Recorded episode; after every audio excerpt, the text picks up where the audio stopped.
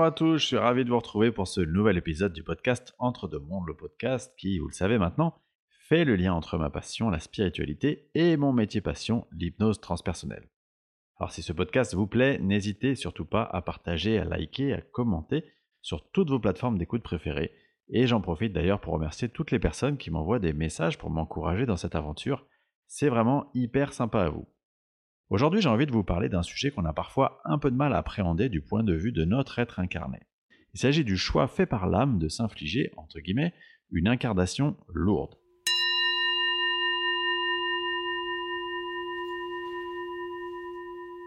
Par incarnation lourde, j'entends des incarnations dans lesquelles on s'est programmé des défis tels que la maladie, un handicap, euh, isolement, euh, l'expérience de la perte d'un être proche, euh, et bien sûr parfois on va cumuler ces difficultés.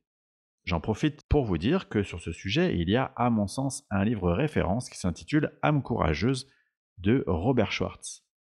Mais malheureusement, ce livre, il a cessé d'être édité, donc si vous le souhaitez, euh, il va falloir s'armer de patience et essayer de le dénicher peut-être sur euh, des sites d'occasion.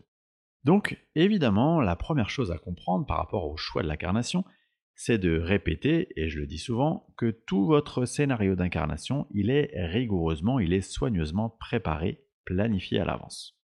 En clair, imaginez-vous dans une grande salle dans laquelle vous êtes réunis avec les membres de votre famille d'âme et votre ou vos guides spirituels.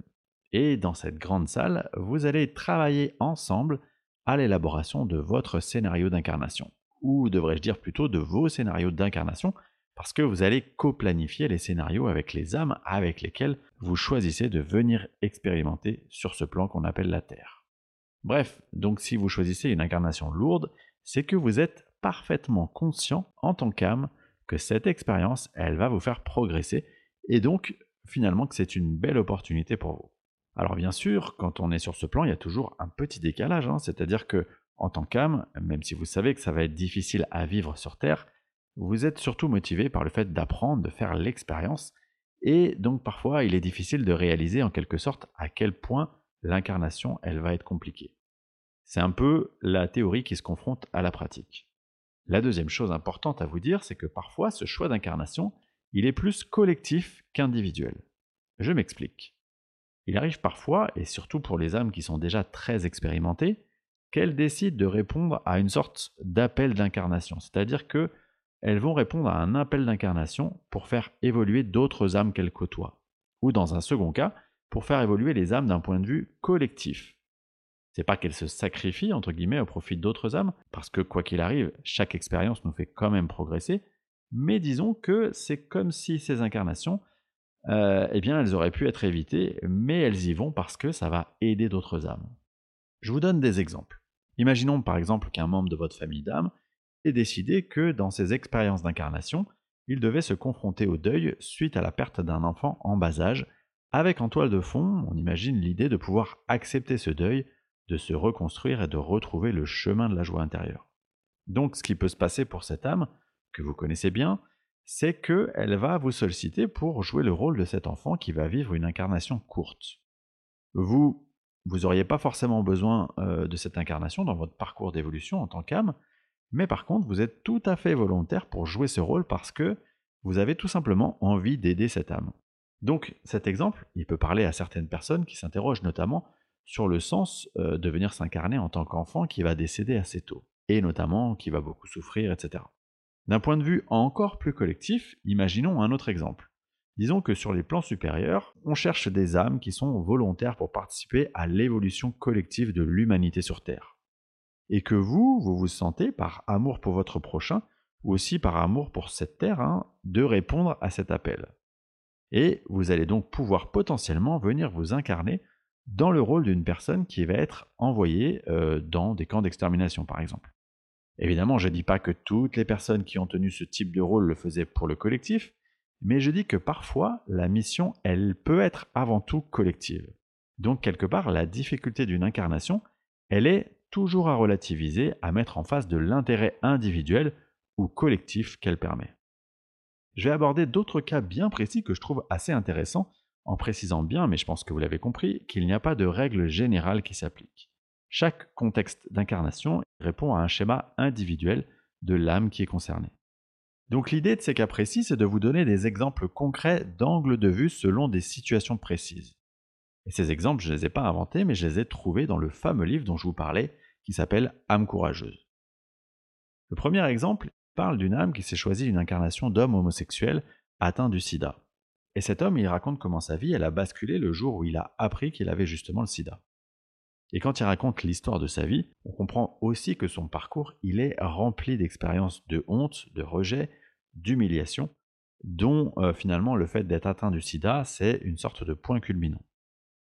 Par la suite, et grâce à deux médiums, on va apprendre que l'âme de cet homme, elle avait choisi ses épreuves pour que, dans une première partie de sa vie, il souffre de ses blessures, cette honte, ce rejet, cette humiliation, qu'il les vive si intensément qu'il finisse par s'identifier lui-même à un être qui n'est pas digne d'être aimé, puis dans une seconde partie, il était prévu qu'il vive un événement majeur, en l'occurrence en rapport avec son état de santé devenu critique. Euh, cet événement, c'est donc une expérience de mort imminente durant laquelle il allait comprendre, on allait lui rappeler, qui il était vraiment. Cet événement, il devait être, et j'insiste sur le devait, car c'est pas automatique, hein, rappelez-vous, on a toujours euh, une sorte de libre arbitre, donc cet événement devait être le point de départ d'une seconde partie de sa vie dans laquelle il allait comprendre l'importance de s'accorder cet amour, de se voir finalement comme l'être qu'il était vraiment. Et il devait le faire en allant affronter ses peurs. Avant de terminer cet exemple, je fais une petite parenthèse pour vous dire un mot sur l'expérience d'âme des êtres qui ont choisi d'être les parents de cet homme. Ils ont choisi de rejeter cet enfant qui ne suivait pas la trajectoire classique, de refuser donc cette homosexualité, puis cette maladie, et de réagir par la honte et le rejet. Et ça, ils l'ont fait par pur amour pour l'âme de cet homme qui devait vivre cette expérience. En clair, eux-mêmes, ils n'avaient pas forcément besoin de vivre cette expérience, mais par amour de l'autre, ils ont choisi d'être ses bourreaux. Le second exemple que je vais vous décrire, toujours issu de ce livre, décrit l'histoire d'une femme qui est une mère divorcée qui élève seule trois enfants, dont deux qui sont en situation de handicap. Le premier, il est autiste Asperger, maniaco-dépressif, et il souffre de troubles de l'attention. Le second, lui, il est frappé d'un autisme encore plus grave, et de surcroît, il est aveugle. Et on apprend assez rapidement que ces trois âmes, premièrement, elles se connaissent bien, elles aiment bien à expérimenter ensemble dans d'autres incarnations, et surtout, elles aiment à se fixer, à relever des challenges importants. Pour elles, donc pour l'âme de la mère, l'expérience est la suivante. Ces enfants, ils doivent être un constant rappel à rester centrés et bien enracinés.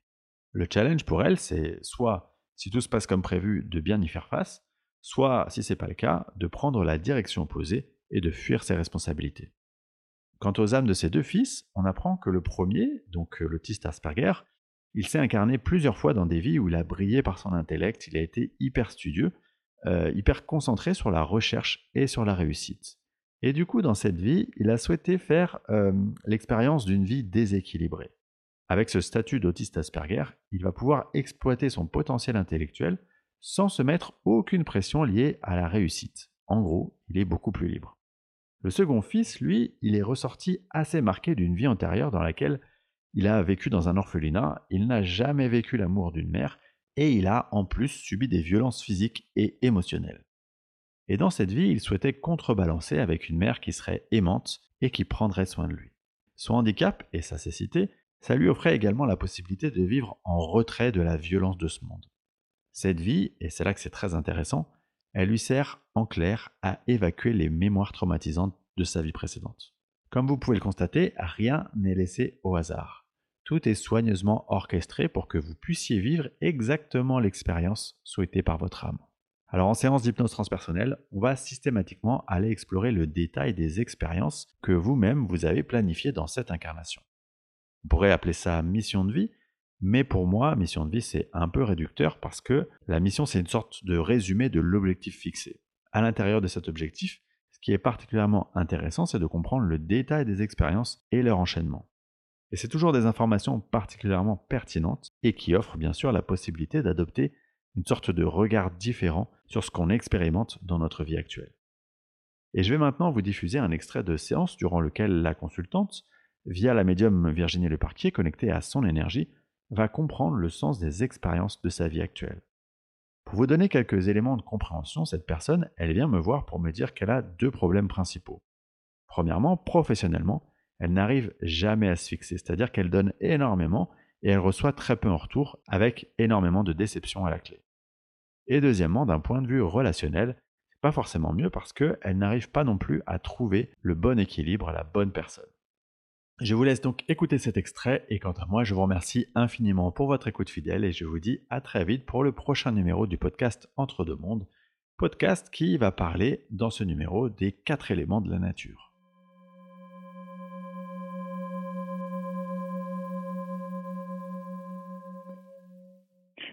Déjà, je suis quelqu'un de, coloré, à multiples facettes. Et quand je viens travailler, je viens travailler dans le dur un peu. Et c'est comme si j'ai besoin de ces énergies après pour, euh, pour passer à d'autres plans. Pour décompresser, quoi. Ouais. Donc je comprends que tu es une âme qui, dans son essence, euh, donc je, dis tu, mais c'est évidemment euh, vient dans des incarnations difficiles à chaque fois? Oui. Ok. C'est quoi le sens de se mettre des, difficultés comme ça? Tu vas rester un peu sur le thème des couleurs, mais c'est comme si on vient dans le gris et qu'on repart dans, dans des couleurs. Le but d'être transformé un petit peu ce, tu vois, ces épreuves pour les, tu vas s'en servir de force et les recolorer finalement. Mmh. Ouais, les sublimer quoi, c'est ça. Ah, j'attendais ce mot. En fait, c'est son essence d'âme. Son essence, sa mission, c'est de sublimer. De sublimer, mais à tous les niveaux donc sublimer euh, elle-même, sublimer l'autre, euh, sublimer les choses, sublimer les gens, sublimer les émotions, et sublimer un peu sur le collectif. D'accord. La question qui me vient, c'est euh, en quoi c'est nécessaire du coup d'aller dans des incarnations un peu compliquées tu vois, pour une âme qui a envie de sublimer tout ça? Enfin, Tu vois, est-ce que c'est nécessaire de... de... c'est nécessaire en tout cas pour elle, pour, pour tu vois, se révéler comme besoin d'aller toucher le fond, d'aller au plus profond d'elle-même. Elle vient travailler. C'est comme si euh, l'incarnation, c'est un travail. Et, du, et du coup, parfois, elle n'a pas tendance à se charger un peu trop la mule dans son. Bah si, mais c'est comme si elle est. Elle a vu dans les vies passées, ça passe.